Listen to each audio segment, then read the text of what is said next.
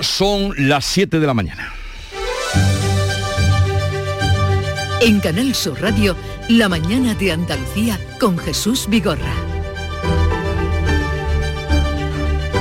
Buenos días queridos oyentes, es viernes 10 16 de septiembre. A última hora de la pasada tarde el Infoca publicó un mensaje en su cuenta de Twitter que eh, comparto con ustedes. Os queremos dar la mejor de las noticias. El incendio de los Guájares queda controlado a las 20-25 horas. Sin duda, una excelente noticia después de ocho días de lucha contra el fuego que ha quedado doblegado. Los alcaldes de los municipios afectados van a pedir la declaración de zona catastrófica, como explica el alcalde de los Guájares, Antonio Mancilla. ¿Ves cómo podemos hacer acciones conjuntas para, para la declaración de zona catastrófica y que lleguen el máximo de ayudas posibles? Hoy comienzan los trabajos del gabinete de crisis impulsado por el gobierno andaluz para mitigar la escasez de lluvia y también tomar mm, previsiones para lo que pueda ocurrir. En el Parlamento se ha creado además este jueves un grupo de trabajo que promoverá medidas urgentes que palíen la sequía. El agua es un bien escaso, los regantes del levante almeriense van a dejar de recibir agua del trasvase Tajo Segura. El Ministerio de Transición Ecológica solo autoriza este mes una aportación para el abastecimiento humano. Es y será la noticia del día. Cinco vocales del Consejo General del Poder Judicial comienzan a negociar sus candidatos al Tribunal Constitucional. Tres progresistas y dos conservadores intentarán acercar unas posturas que están ahora muy distanciadas. El presidente del Tribunal Superior de Justicia de Andalucía, Lorenzo del Río, se ha mostrado así de crítico con el bloqueo que tiene el Poder Judicial, Tribunal Constitucional y Consejo General del Poder Judicial. Lorenzo del Río. Y el daño ya está hecho. La degradación institucional es más que evidente y el mantra de que la justicia está politizada no deja de repetirse y debe revertirse esa situación. El Consejo General del Poder Judicial ha de salir de la permanente exposición mediática a que se le ha sometido, de forma que se centre y nos centremos todos en la misión de gestionar el día a día de los órganos judiciales. Palabras que pronunciaba en la inauguración solemne del año judicial en Andalucía. Del exterior, el presidente de Ucrania, Volodymyr Zelensky, denuncia el hallazgo de una fosa común en la ciudad recuperada de Izium. No ha precisado el número de cuerpos, pero sí lo ha hecho el jefe de la policía de la región de Kharkov. 440 cadáveres, muchos presentan heridas de bala, artillería y minas. Es una de las mayores fosas encontradas hasta ahora en una ciudad liberada. Contiene más de 440 cuerpos. Una cosa horrenda, un crimen de lesa humanidad. Esto no debería ocurrir en el mundo civilizado. Pongamos ahora una nota musical que nos alegre la mañana. Después de nueve meses de ausencia y silencio total, el Canca ha vuelto a los escenarios. El cantautor malagueño reaparecía en Madrid. Lo hacía anoche con un nuevo disco, temas de siempre como esto. Y aunque diga mi oculista que tengo muy mala vista, otra noticia importante del panorama cultural es la inauguración del Festival de San Sebastián y que se estrena además con una película del director andaluz Alberto Rodríguez, la última película Modelo 77. Al tiempo, pocas nubes hoy, máximas en ascenso, salvo en la vertiente mediterránea, y vientos flojos y variables.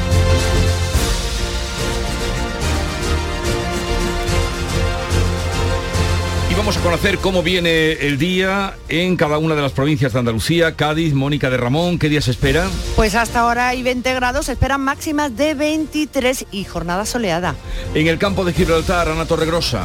A esta hora tenemos 21 grados, la máxima prevista 26, cielos con pocas nubes. Por Jerez, ¿qué se avista, Pablo Cosano? un poco la apuesta, Jesús, 19 grados ahora mismo el termómetro, cielo con algunas nubes y 29 de máxima prevista hoy. En Huelva, Sonia Vela.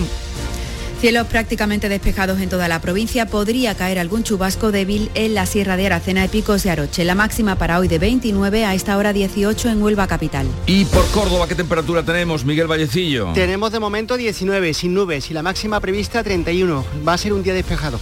En Sevilla, Pilar González. De momento nubes y claros, puede llover algo en la sierra, la máxima prevista 29 grados en Sevilla, a esta hora 19. Jaén, Alfonso Miranda. A las puertas de un fin de semana de altas temperaturas, hoy que no se nos olvide las gafas de sol, llegaremos a los 30. Y en Granada, Luis Javier López.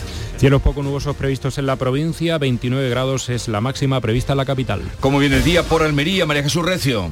De momento con algunas nubes que se irán disipando, 21 grados, la máxima alcanzará 27.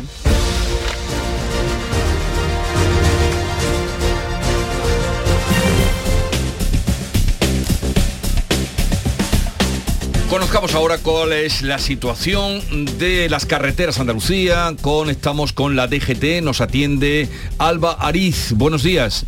Buenos días, momento tranquilo en las carreteras andaluzas, pero aún así les pedimos precaución, porque un accidente complica en Granada, la A7 a la altura de Chaulines, dirección Almería, por lo que les pedimos que estén muy atentos y por supuesto y como siempre que respeten la distancia de seguridad.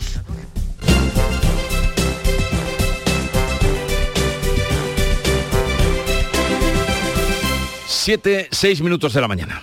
El bote de Eurojackpot de la 11 de más de 20 millones de euros del pasado viernes ha tocado en Montblanc, Tarragona. Acaba de nacer otro tataramillonario. ¿A qué esperas? Tú puedes ser el siguiente. Cada martes y viernes por solo 2 euros hay botes de hasta 120 millones. No los dejes escapar.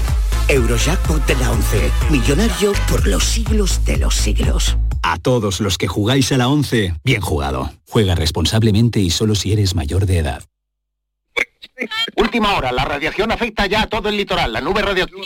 En marzo de 2034, el Tribunal Constitucional tumba la ley del aborto que se...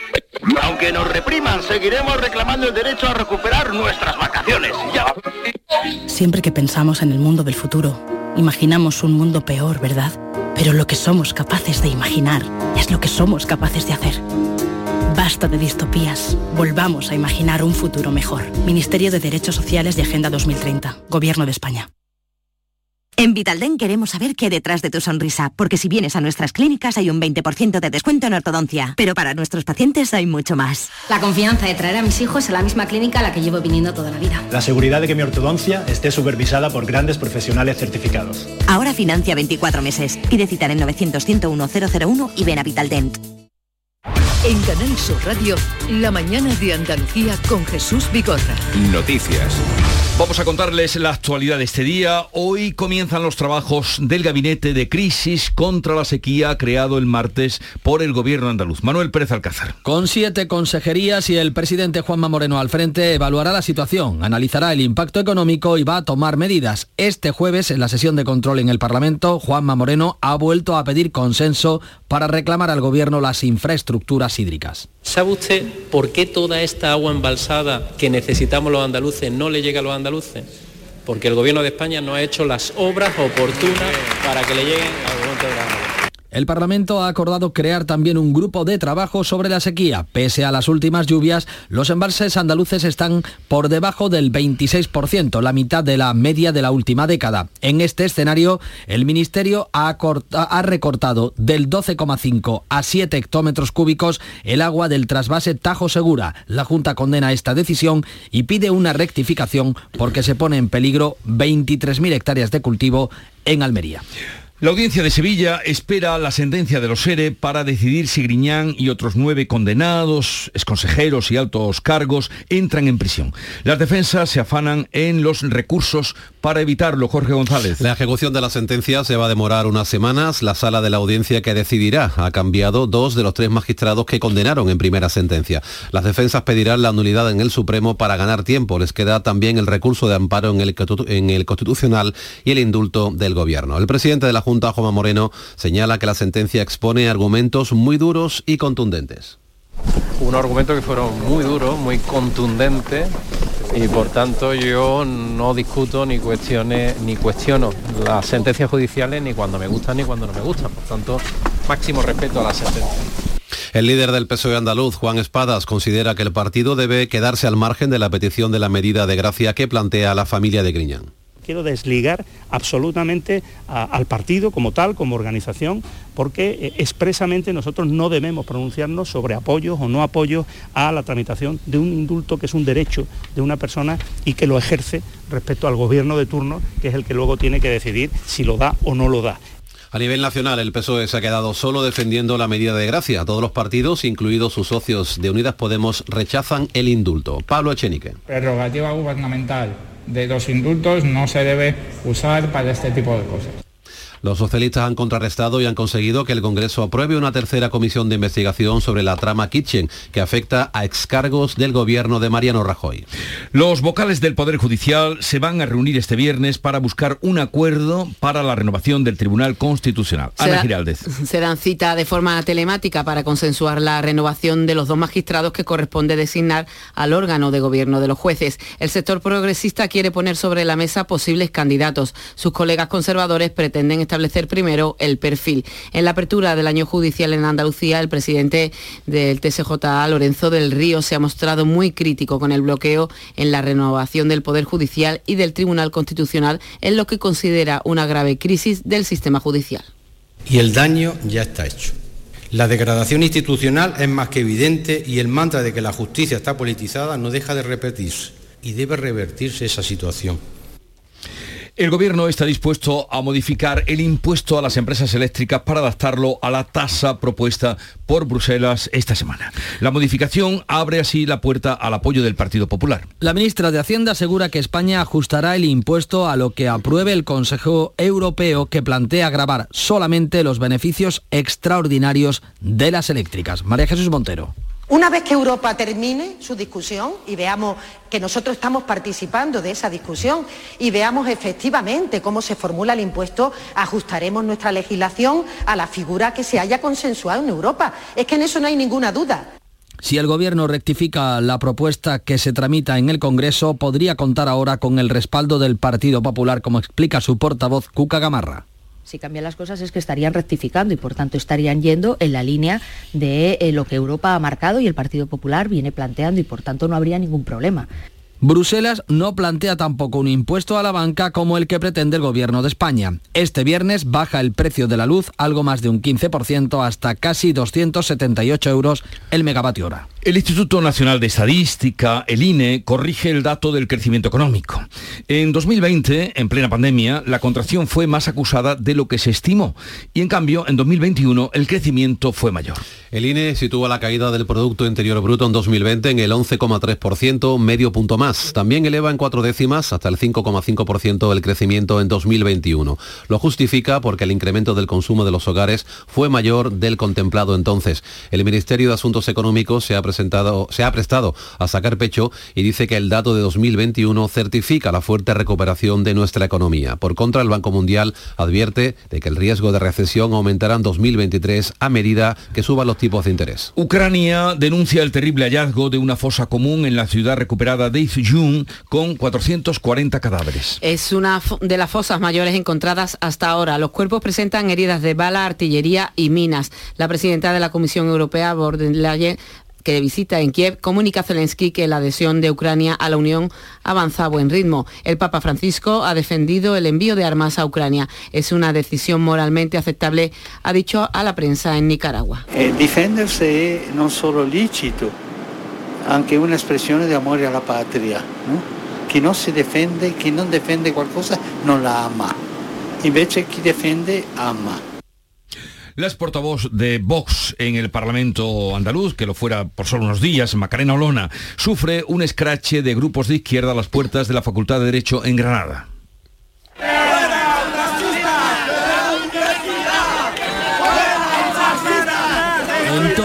Millar de personas convocadas por la Unión Sindical Estudiantil y secundado por grupos de izquierda se han concentrado esta pasada tarde para intentar impedir que Olona accediera a la universidad a dar una conferencia. Se vivieron momentos de tensión entre partidarios y detractores de Olona, pero la Policía Nacional facilitó el acceso de la exparlamentaria andaluza a la universidad. Por cierto, que Santiago Abascal ha puntualizado en una entrevista que tras dejar el Parlamento andaluz, Olona ha abandonado la militancia en Vox. Pese a sus últimas apariciones públicas, Abascal confía en que no emprenda la creación de un nuevo partido.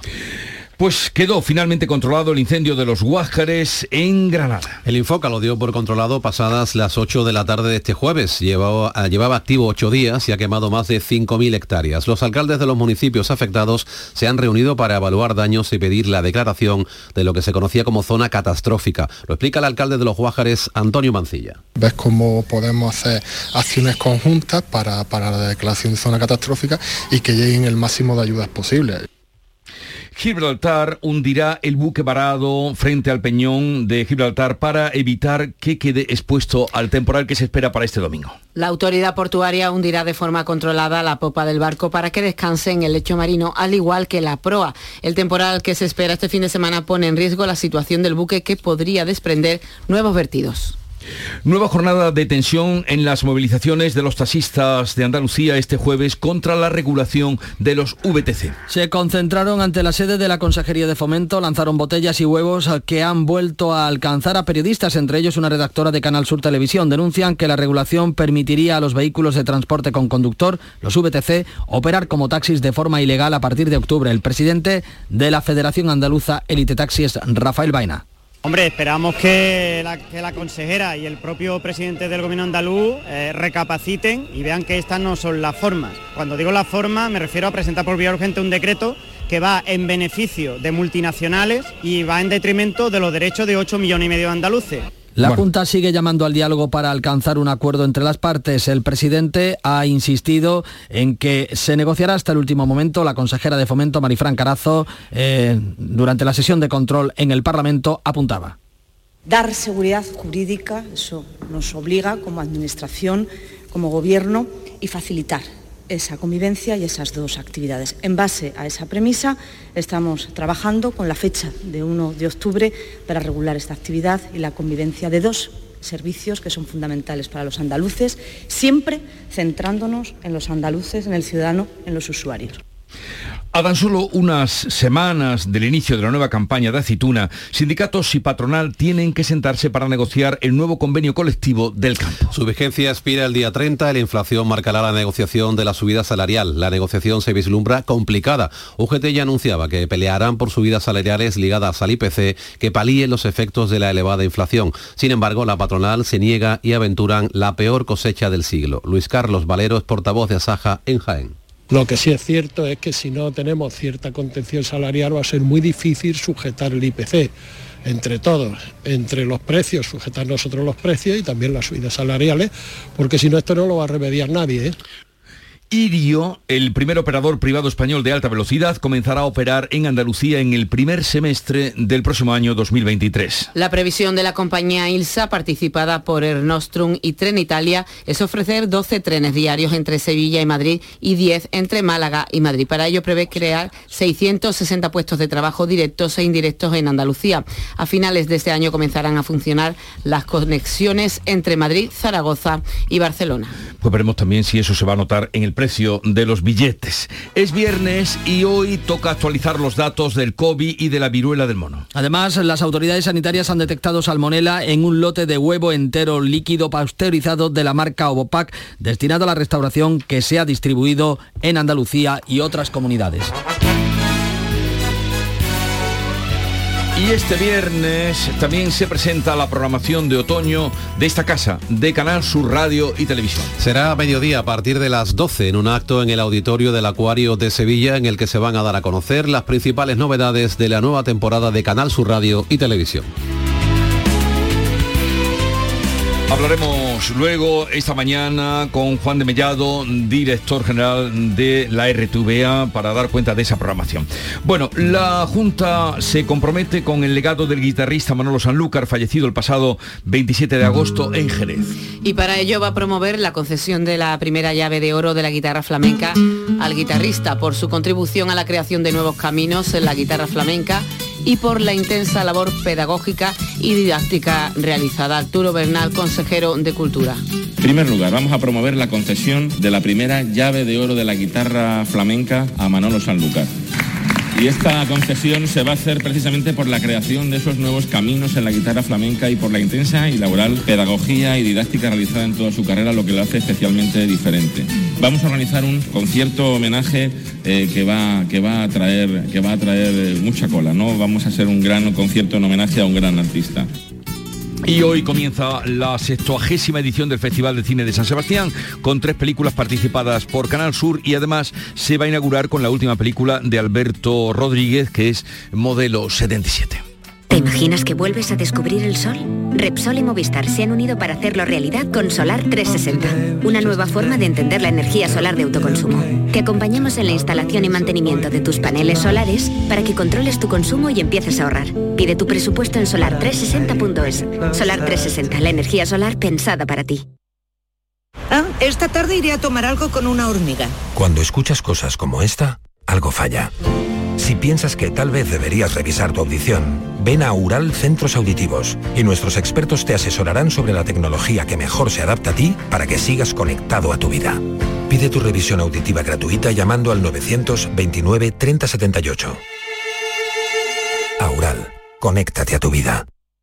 Sencilla, Sencilla, rápida, rápida, fácil, de manejar. fácil de Así es la nueva app de Canal Sur Radio. Con todos los programas y audios destacados, los podcasts, emisiones en directo. Para que sigas conectado a nuestra programación y a los espacios que más te gustan y sigue. Cuando quieras, donde quieras. Descárgate ya nuestra app. Todo Canal Sur Radio, Radio Andalucía Información, Canal Fiesta, flamencoradio.com y Canal Sur Radio Música para ti. Cuando quieras, donde quieras. Más Andalucía, más Canal Sur Radio. Vamos ahora con la revista de prensa, resumen de prensa en papel, también digitales. Buenos días, Paco Rellero. ¿Qué tal, Jesús? ¿Cómo estás? Me alegro mucho de saludarte. Igualmente. Hay portadas principales de los diarios europeos. Putin que admite la preocupación de China por la guerra en Ucrania. En la primera del periódico, en el país, vemos al líder ruso escuchando con algo de, de expresión en el rostro, podemos decir, porque sabes que Putin, Jesús, no tiene mucha capacidad para la expresión. Hay que decir que en esa foto parece con cara contrariada, eso interpretamos ante Xi Jinping, el líder chino con el que ayer compartió una de las reuniones de la cumbre de líderes asiáticos en Samarcanda, en Uzbekistán. Se interpreta que esta reunión sugiere eh, cierto distanciamiento entre Moscú y Pekín mientras Rusia busca eh, estrechar sus alianzas en Asia ante su aislamiento por Occidente. Y sobre esta reunión, China, Rusia, hay distintas interpretaciones. Según qué prensa leamos, tenemos una opinión u otra. El español cree que Putin no ha logrado un respaldo explícito de Pekín para apuntalar la difícil posición rusa en Ucrania. China, que hace equilibrios con su apoyo a Rusia, publica en su portada La Vanguardia, y en cambio ABC cree que China y Rusia sí han pactado crear una alianza para desafiar a Estados Unidos. Ya ves que hay eh, distintas opiniones sobre el resultado de esa reunión entre ese encuentro entre el líder chino y Vladimir Putin. Suele pasar, suele pasar. El mundo lleva su portada que Ucrania se prepara para lanzar una gran ofensiva sobre el Donbass. Sí, es una información que firma Xavier Colás, el corresponsal del mundo desde Moscú y también en el mundo, Rafael Dávila, el general de división, que escribe para ese periódico La Tribuna, ¿y si la guerra la ganase Putin? Es un desarrollo de opinión, de análisis muy interesante, en la que Dávila señala que China ha entrado en el juego y sí responde al desafío que lanzó la OTAN. La apertura en línea en estos momentos del diario.es está dedicada a otro asunto también internacional en la Unión Europea, que se está estrechando el cerco al gobierno ultra de Hungría y se prepara también para bloquearle las ayudas al eh, país de Orbán. Y entre los asuntos nacionales eh, que destaca la prensa figuran, entre otros, estos. Por ejemplo, el confidencial de eh, digital, el confidencial que habla de España, que acopia diésel ruso al mayor ritmo en 12 años para anticiparse a un embargo. El mundo, que habla de que los salarios suben en España un 42% menos que en la Unión Europea. Trabajadores holandeses, griegos y españoles son los que están sufriendo mayor pérdida de poder adquisitivo ante el incremento de precios, ante la inflación. El país hable y habla sobre el gobierno que vota dividido en el Congreso, la entrada de Suecia y de Finlandia en la Alianza Atlántica, en la OTAN, el digital español, que también incluye esta advertencia. La gripe será mucho peor este año y llegará antes que las vacunas. El aviso de Australia a España, dice el español, el pico de la curva en aquel país se ha adelantado casi tres meses a la media de los últimos cinco años, llegándose a contabilizar unos 30.000 eh, casos semanales. La portada de ABC, que se dedica a que el gobierno, el gobierno de España en este caso, dispara un 124% el gasto en propaganda, pasa de los 70 millones de Rajoy en 2017 a los 158 millones del Ejecutivo de Sánchez en 2022 el año preelectoral. Bueno, ¿y cómo recoge la prensa las tensiones en el gobierno catalán? En la portada del país leemos una entrevista con Artur Mas, el expresidente de la Generalitat, que dice que Junts tiene que apretar, pero sin llegar a romper el gobierno de Cataluña, porque de eso se habla en estos días, de las tensiones de ruptura entre Esquerra y el partido de Puigdemont, que a esta hora, eh, Jesús, y casi cinco años después del referéndum, parece que sigue en Bruselas. Si no somos capaces de hacer o mantener un gobierno independentista, ¿cómo vamos a convencer a alguien de que vamos a dar eh, la independencia? Se pregunta Artur Mas en esa entrevista que concede al diario El País y en el periódico de España, el CIS, el Centro de Investigaciones Sociológicas, que certifica la fuga de medio millón de votos del PSOE al PP, pese dice en el periódico de España, a la ofensiva contra Feijó, a esa nueva estrategia de Moncloa de ir señalando las contradicciones, los problemas, eh, las equivocaciones del líder del Partido Popular. Pues ya está por aquí Nuria Gaciño, buenos días. Muy buenos días.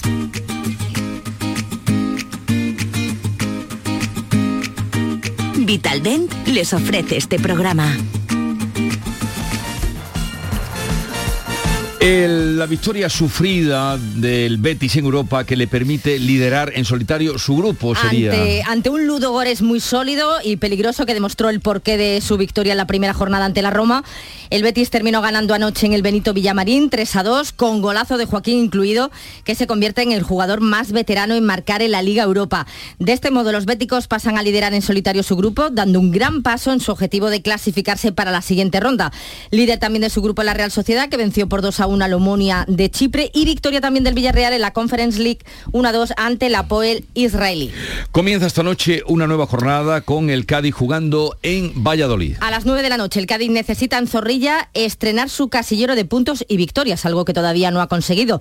Sin estar del todo cuestionado por la directiva cadista, el técnico Sergio González es consciente de que parte de su futuro depende de este encuentro al que ha calificado de final. El que sí se la juega otra vez es Julen Lopetegui en el Sevilla. El domingo juega en Villarreal, al que también le urge la victoria a la Almería, que mañana se desplaza a Mallorca, mientras que el Betis recibe el domingo al Girona. En segunda, el Granada espera reencontrarse con el triunfo mañana frente al Mirandés y el Málaga, que no juega hasta el lunes con el Tenerife, sigue apostando por el entrenador Pablo Guede. Los últimos en mostrar su apoyo al argentino han sido Fran Sol, Manolo Reina y Juan Fran, en representación del vestuario, que asegura estar con el entrenador y que están intentando revertir la situación. Y además, pendientes hoy de la lista de Luis Enrique para los partidos clasificatorios Liga de las Naciones ante Portugal y Suiza.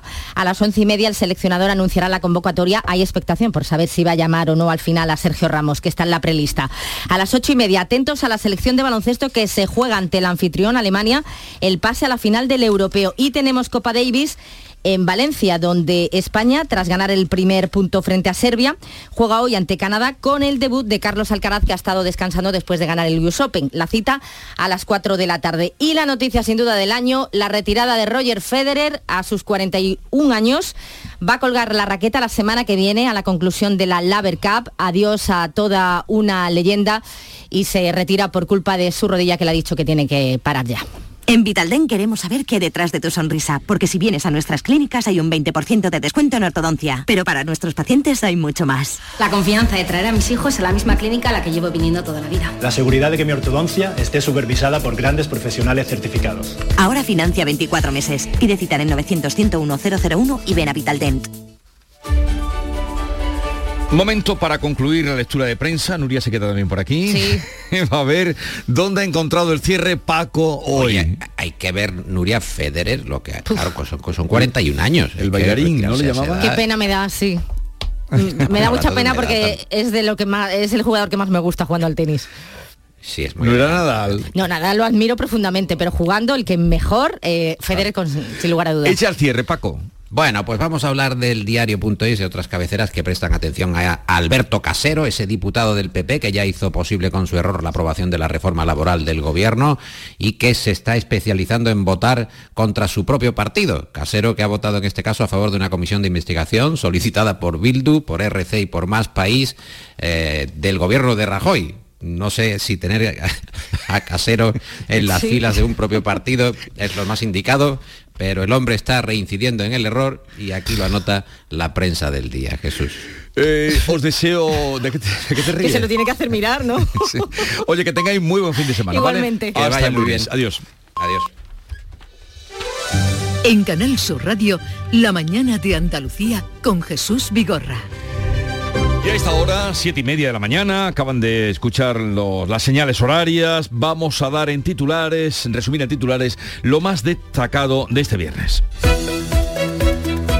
Lo hacemos con Ana Giraldez. Hoy comienzan los trabajos del Gabinete de Crisis contra la Sequía creado el martes por el Gobierno andaluz. Con siete consejerías y el presidente Juanma Moreno al frente evaluará la situación, analizará el impacto económico y tomará medidas. El Parlamento también ha acordado crear un grupo de trabajo sobre la sequía. La audiencia de Sevilla espera la sentencia de los SERE para decidir si Griñán y otros nueve condenados entran en prisión. Las defensas pedirán la nulidad en el Supremo para ganar tiempo. Les queda también el recurso de amparo en el Constitucional y el indulto del Gobierno. A excepción del PSOE, todos los partidos, incluidos sus socios de Unidas Podemos, rechazan el indulto. Los vocales del Poder Judicial se reúnen hoy para buscar un acuerdo para la renovación del Tribunal Constitucional. Se reúnen de forma telemática para consensuar la renovación de los dos magistrados que corresponde designar al órgano de gobierno de los jueces. El sector progresista quiere poner sobre la mesa posibles candidatos. Sus colegas conservadores pretenden establecer primero el perfil. Desde la tarde de ayer, el incendio de los Guájares está bajo control. La Dirección de Extinción del Plan Infoca lo dio por controlada pasada las 8 de la tarde de este jueves.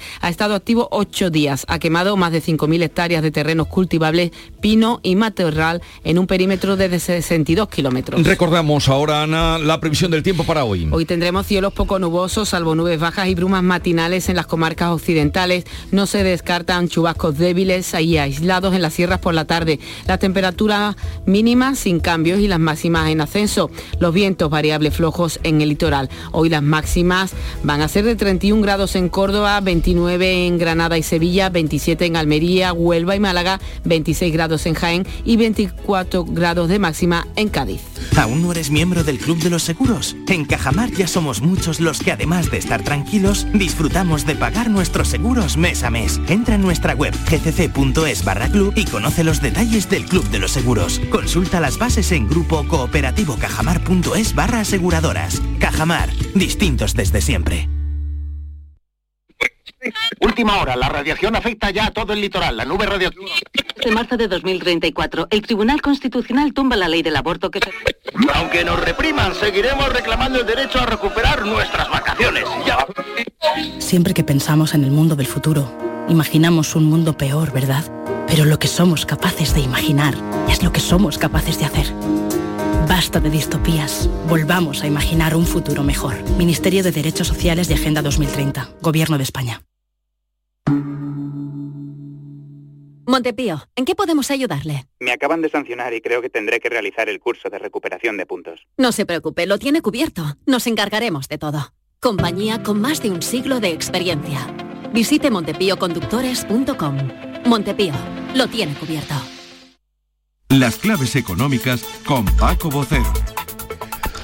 Llegamos a viernes, cerramos una semana en lo económico con muchas noticias que hemos tenido y debates en todos los ámbitos de la economía, ¿verdad Paco? Paco Cero, buenos días.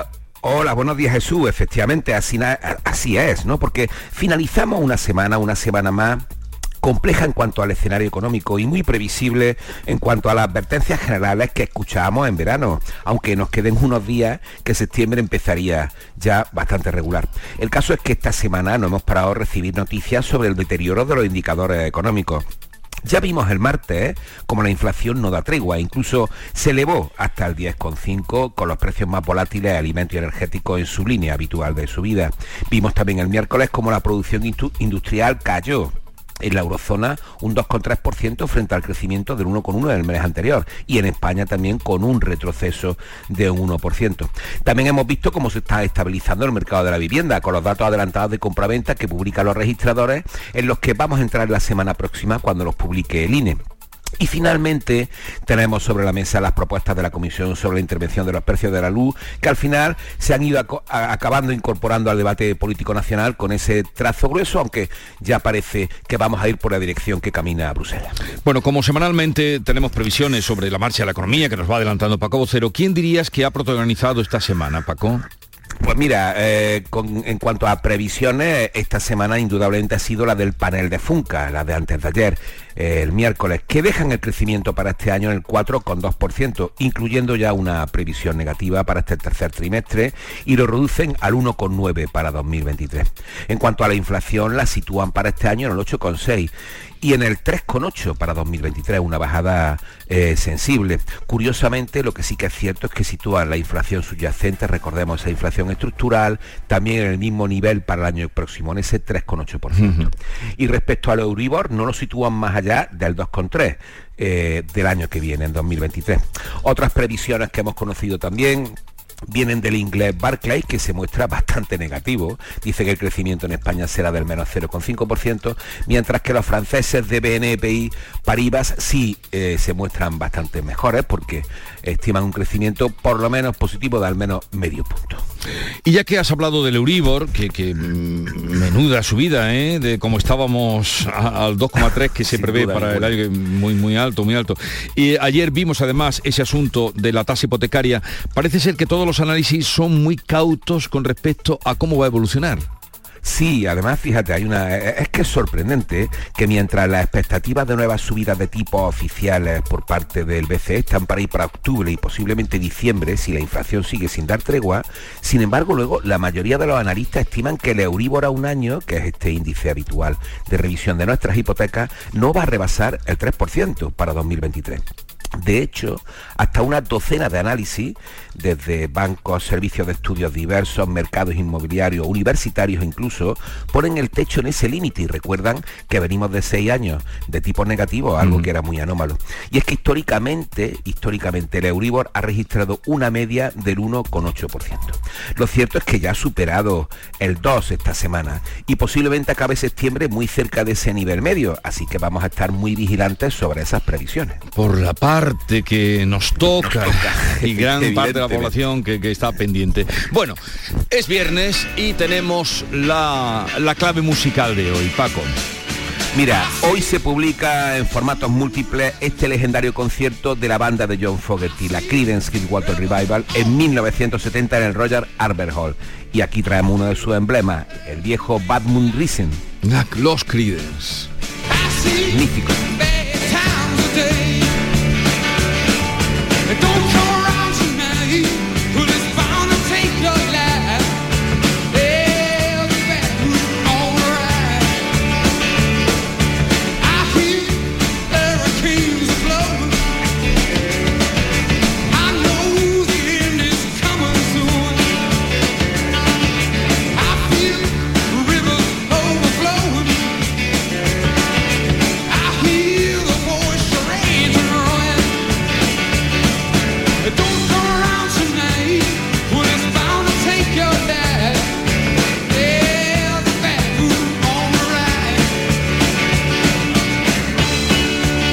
Clave musical de los viernes, que hoy además, Paco Vocero, te agradecemos esa píldora de rejuvenecimiento que nos has traído con esta música.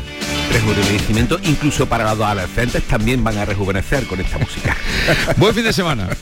Igualmente, hasta el lunes. Pipas Reyes son las pipas de siempre. Ahora encontrarás tus pipas Reyes más grandes, con más aroma, con más sabor y más duraderas. Tradición e innovación para traerte tus mejores pipas Reyes. Las del paquete rojo, tus pipas de siempre. Los sábados y domingos disfrutamos de Andalucía y de su gente. Contigo, en Gente de Andalucía, con Pepe da Rosa. Tradición, cultura, patrimonio, fiestas, historia, música, humor, gastronomía, pero sobre todo mucha gente de Andalucía. Con optimismo, con alegría, con espontaneidad, como es la gente de Andalucía. Gente de Andalucía, los sábados y domingos desde las 11 de la mañana, con Pepe da Rosa. Más Andalucía, más Canal Sur Radio.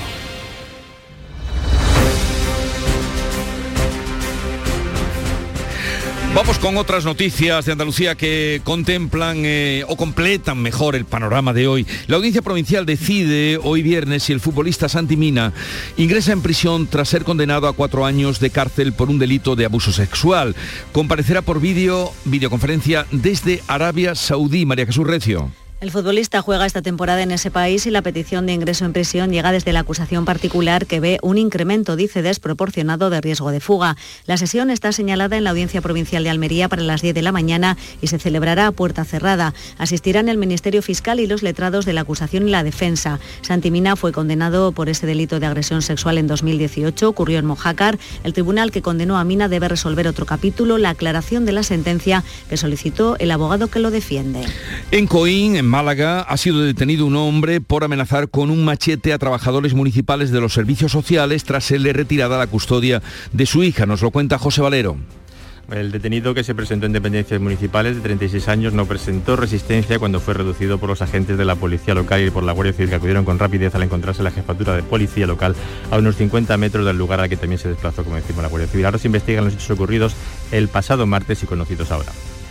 En Jaén, a tan solo unas semanas ya del inicio de la nueva campaña de aceitunas, sindicatos y patronal tienen que volver a negociar el nuevo convenio colectivo del campo. Su vigencia expira el día 30 y la inflación marcará la negociación de esta o de la subida salarial. Alfonso Miranda. La UGT ya anuncia que van a pelear por subidas salariales ligadas precisamente al IPC, pero la patronal no quiere ni oír hablar de subidas al inicio de la peor cosecha del siglo. Eh, Luis Carlos Valero, de Saja. Lo que sí es cierto es que si no tenemos cierta contención salarial va a ser muy difícil sujetar el IPC entre todos, entre los precios, sujetar nosotros los precios y también las subidas salariales, porque si no esto no lo va a remediar nadie. ¿eh? También habrá que ver cómo se aplica la reforma laboral. En Huelva los agricultores preparan estos días la tierra para la nueva campaña de la fresa Sonia Vela. Por el momento la sequía no está condicionando la plantación, aunque si no llueve en los próximos meses la situación se volverá preocupante. Los altos costes de producción son el principal problema del sector fresero en esta temporada, subraya el presidente de la Asociación de Productores Freshuelva, Alberto Garrocho. El plástico ha subido un 60%, la, la cinta de riego, los hierros ni te lo cuento porque los hierros se han ido por las nubes. Antes, por ejemplo, una hectárea de invernadero estaba en torno a los 12.000 euros y ahora mismo estamos hablando de 36, o sea, dos veces más de lo que, de lo que valía antes. Desde el Gobierno Central han anunciado ya que esta campaña agrícola en Huelva contará con al menos 11.000 temporeras marroquíes. Se confirma que Cádiz será la sede de la competición Sail GP de vela en los dos próximos años. Mónica de Ramón. Una competición que supuso el pasado año un impacto económico en la Bahía de Cádiz de 20 millones de euros. Ahora se confirma que estará presente en 2023 y 2024, una noticia que ha celebrado ya el alcalde de la capital gaditana, José María González es la confirmación no solamente del buen trabajo, como digo, que estamos realizando, sino también de la importancia que tiene no solamente en lo deportivo, sino también en lo económico, desde el punto de vista de la sostenibilidad, desde el punto de vista ambiental y desde el punto de vista social, un evento de una magnitud mundial como es la CGV unos grandes catamaranes que volverán a las aguas gaditanas los próximos días 24 y 25 de este mes. El Congreso de Drones que se está celebrando en Sevilla realiza este viernes exhibiciones de vuelo con drones automáticos y además con un prototipo militar. Pilar González. Mientras continúan las conferencias en el Palacio de Congreso, se va a hacer una gran exhibición en la Hacienda de Orán, en Gutrera. Será una demostración con los sistemas más novedosos. El más esperado quizás sea el popularmente conocido como antidrón, que se presentó en la cumbre de la OTAN para proteger de amenazas de sistemas no tripulados. El modelo que se trae a Sevilla es un desarrollo más avanzado que ya está en producción. Otra de las exhibiciones mostrará un dron automático que solo necesita del manejo del piloto en ocasiones y que presenta la última tendencia del sector. Y habrá también demostraciones en el ámbito de la protección civil. Es una tendencia también muy creciente que será la más llamativa por su vistosidad. En Granada ha sido multitudinaria la ofrenda floral que se ha alargado hasta la noche, la pasada noche, a la patrona de Granada, la Virgen de las Angustias. Luis Javier López. Cientos de ramos de flores fueron depositados en los paneles que escoltaban a la patrona que se ubicó en el dintel de su basílica. La emoción de los fieles era patente tras dos años sin esta tradición granadina por la pandemia. Vengo de Barcelona, eso es lo más grande para mí. Es maravilloso volver a, a vivir estos momentos después de estos años de pandemia y de, y de parón. También se hicieron donaciones de alimentos a familias necesitadas y el último domingo de mes será su esperada procesión por las calles de la capital.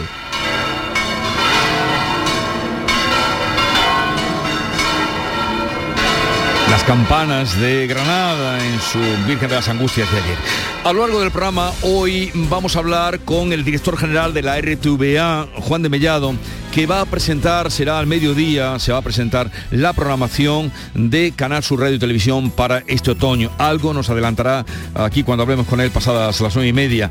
También vamos a hablar esta mañana con la doctora Inmaculada Salcedo, que es la portavoz del grupo de seguimiento del coronavirus del gobierno andaluz, a ver qué nos dice y qué nos espera y si, como dice la OMS, está ya a un tris de que se decrete el final de la pandemia. De todo eso y mucho más, desde ahora y hasta las 12, pero tiempo para la información local. Atentos. En la mañana de Andalucía de Canal Sur Radio, las noticias de Sevilla.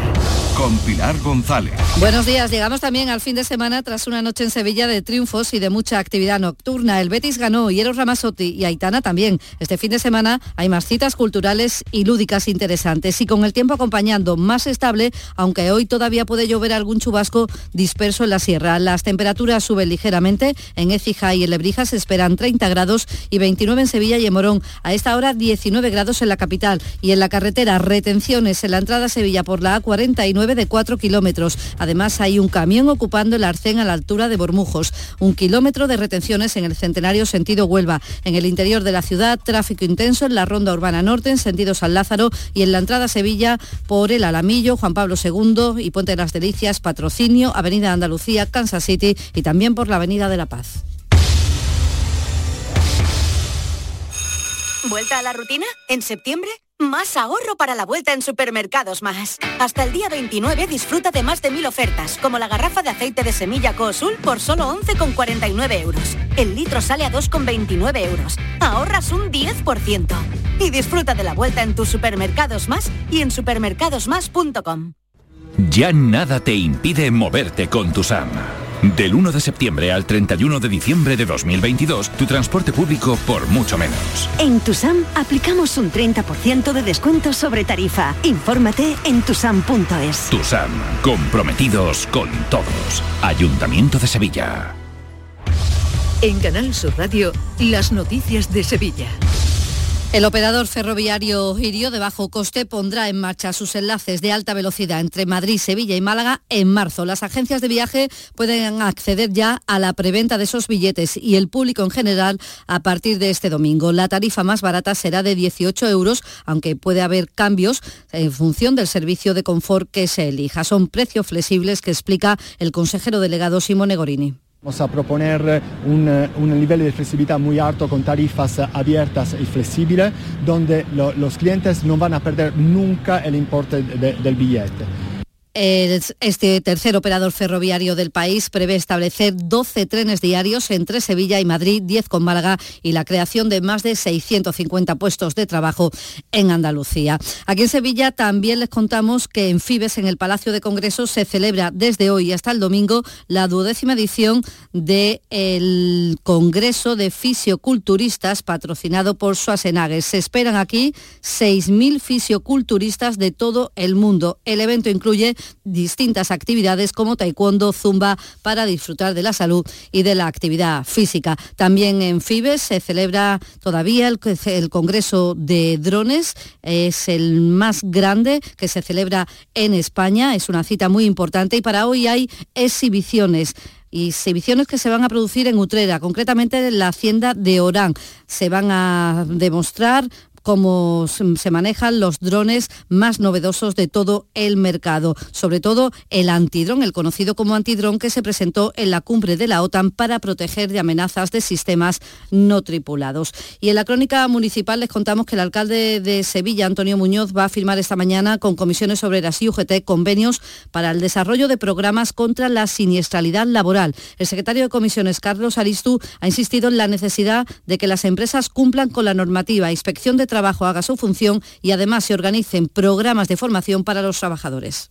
Por eso es tan importante que se persiga con recursos para la inspección de trabajo a todas esas empresas incumplidoras y que además haya inversiones reales por parte de las administraciones competentes para formar este mediodía habrá un minuto de silencio ante el Ayuntamiento de Sevilla por la muerte de un trabajador en accidente laboral al caerse del tejado de una nave en el Parque Empresarial El Pino. Mientras tanto, la Guardia Civil investiga el accidente de tráfico ocurrido cerca de Guillena, a la altura de la urbanización Ato Verde. En el siniestro en la mañana de este pasado jueves falleció un hombre de 36 años cuyo vehículo chocaba frontalmente contra un autobús interurbano. Se baraja que la víctima pudiese invadir el carril contrario, según apunta el alcalde de Guillena Teodoro Medina. Bueno, pues se ha salido de, la vía, en este caso eh, invadiendo el sentido contrario y parece ser ¿no? que, el conductor iba sin, sin cinturón de seguridad y al salir despedido es lo que le ha provocado el fallecimiento. La Consejería de Salud ha ordenado la inmovilización y retirada del mercado de un lote de huevo entero líquido pasteurizado de la marca Ovopac procedente de Marchena tras recibir una notificación de alerta por la presencia de salmonela. Los productos han sido vendidos en Sevilla, en Huelva, también en Extremadura y Madrid. Los utiliza la hostelería. Y en el campo sevillano, la campaña de recogida del algodón acaba de comenzar. En algunas fincas de Lebrija han entrado las primeras desmotadoras para esta campaña en la que se han sembrado 4.000 hectáreas menos que el año pasado por la falta de agua. No obstante, la calidad del producto del algodón es muy buena, según ha señalado en Canal Sur Radio el secretario de la Organización Agraria COA, Ramón García, que ha insistido en la necesidad de que se acometa cuanto antes la modernización de los regadíos en zonas como los poblados de los Palacios y Utrera, donde se desperdicia mucha agua. Lleva mucho tiempo ya, muchos problemas a la hora de modernizar y la cuestión es que se pierde mucha agua, aquí todavía un sistema muy muy arcaico y entonces se pierde mucho agua en las canaletas y hay que regar a, manta, con lo cual, bueno, pues el riego no es tan eficiente como en otras zonas y el agua pues menos aprovechable. Las primeras reuniones que ha celebrado el equipo de gobierno del Ayuntamiento de Sevilla con los grupos municipales de la capital para hablar del presupuesto del año que viene solo han servido para remarcar las respectivas posiciones de salida. Pese a ello, el alcalde Antonio Muñoz espera alcanzar un consenso y ha dicho que negocia con los pies en el suelo. Eh, no hagamos que sean los ciudadanos los que paguen el pato, las consecuencias de que no haya un acuerdo político entre las fuerzas políticas. Yo voy a intentar recabar el máximo de acuerdos posible. De momento, el Partido Popular afirma que el presupuesto no se ajusta a la realidad, ya que no contempla rebajas fiscales ni incrementos necesarios para que Sevilla avance. Y un equipo de profesionales de la sociedad civil va a canalizar las propuestas de mejora que formarán parte del programa de gobierno del candidato del Partido Popular a la alcaldía de Sevilla, José Luis Sanz. Con este objetivo se ha presentado Estudio Sevilla. Es una iniciativa que espera contar además con la participación de todos los ciudadanos a través de la web diseñasevilla.com. Es verdad que nuestra principal industria es el turismo, los servicios, la hostelería, pero yo no me resigno a que sea solo el turismo. La tercera, quiero que Sevilla sea la capital aeronáutica del sur de Europa, porque tenemos potencial para ello. Y lo vamos a conseguir con una nueva herramienta, eh, una nueva gerencia municipal de urbanismo la gerencia municipal de urbanismo no, puede ser el lastre de esta ciudad. Y la Policía Nacional ha detenido un hombre de 40 años, llevaba 15 años buscándolo, se dedicaba a robar pisos en Sevilla. 7 y 52. Deportes, Antonio Camaño. Hola, ¿qué tal? Buenos días. El Betis se pone líder de su grupo en la Europa League después de ganar 3-2 al Ludogores en el Estadio Benito Villamarín ante una afición entregada con 43.000 aficionados en la grada, goles de Luis Enrique, Joaquín y Canales para un Betis que está en un momento de forma magnífico. Salvo la derrota ante el Real Madrid, el equipo de Pellegrini lo ha ganado absolutamente todo. Y el Sevilla que vuelve a la competición doméstica después del empate en Copenhague. Va a ser este próximo fin de semana y todo hace indicar que el Villarreal puede ser el último partido de Lopetegui en el banquillo. Al margen de resultados, la sensación que se tiene en el entorno es que la única solución para mejorar es cambiar al entrenador. Y en Cultura, cuatro espectáculos programados para este viernes dentro de la Bienal de Flamenco. La jornada comienza con la bailaora Ana Morales, que estrena en el Maestranza su último montaje peculiar. Esto es un conjunto bastante característico que yo invito a que la gente no se lo pierda, la verdad, porque es un poquito especial, un poquito catárquico, una secuencia de rituales que son una fantasía que yo habito a veces dentro y a veces fuera. A las 9 de la noche Jesús Guerrero presenta su viaje imaginario en el espacio Y en el Teatro Alameda estreno de Jaleo y Sacrain, espectáculo de los hermanos Pedro y Benito Jiménez. Nosotros no hacemos flamenco. Nosotros usamos el flamenco. Tampoco hacemos electrónica, ni tampoco hacemos una peli. Entonces nosotros no hacemos nada, pero lo hacemos todo y en el Hotel Triana la diversidad mm, de Huelva. También esta noche dentro de la Bienal. Y hay más citas porque el Festival Icónica Fest en la Plaza de España comenzaba anoche con un espectáculo de luces y ahora por delante hasta mediados de octubre, de octubre varios conciertos. Hoy, por ejemplo, Paul Cambremne y mañana Zetangana. Si Y tras los conciertos de anoche de Aitana y Eros Ramazzotti, en el que así saludaba al público en la Plaza de Toros de la Maestranza. Esta noche la maestranza La Niña Pastore.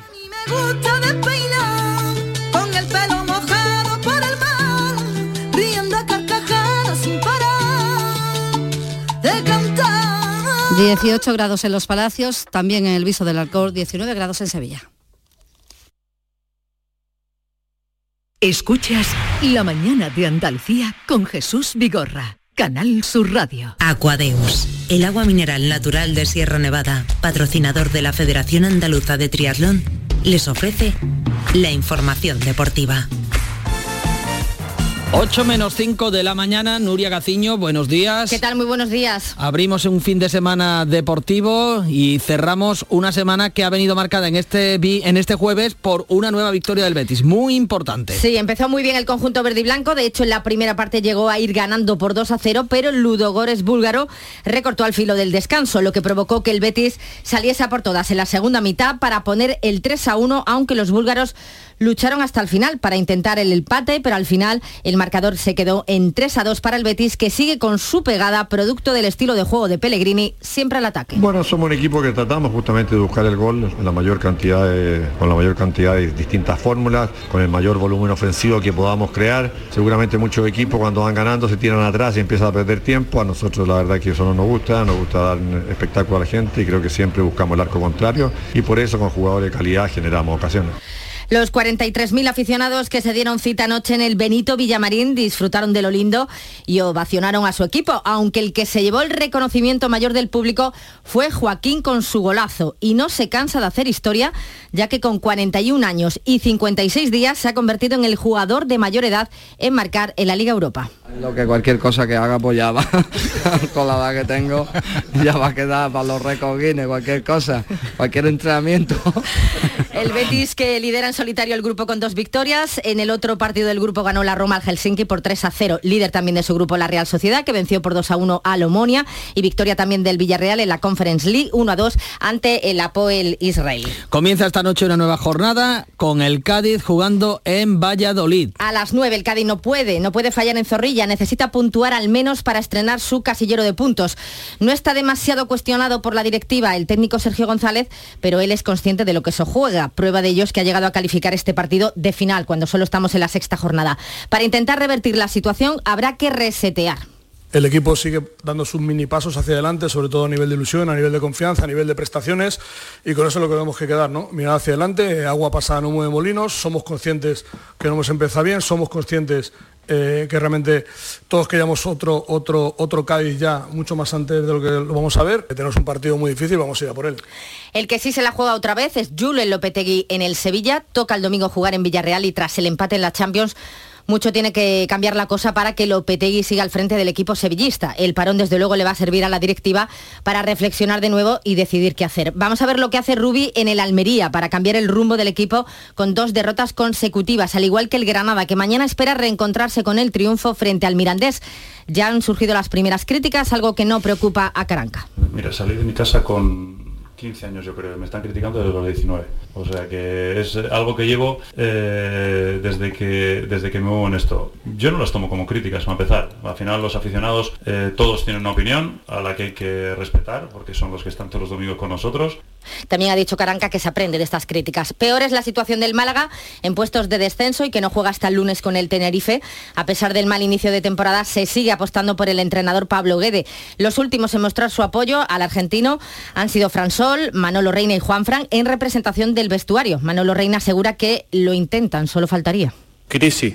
Bueno, estamos intentando de resolver todo este inconveniente y todo esto que nos está pasando en estos primeros partidos. Nadie pensaba de empezar así, ¿no?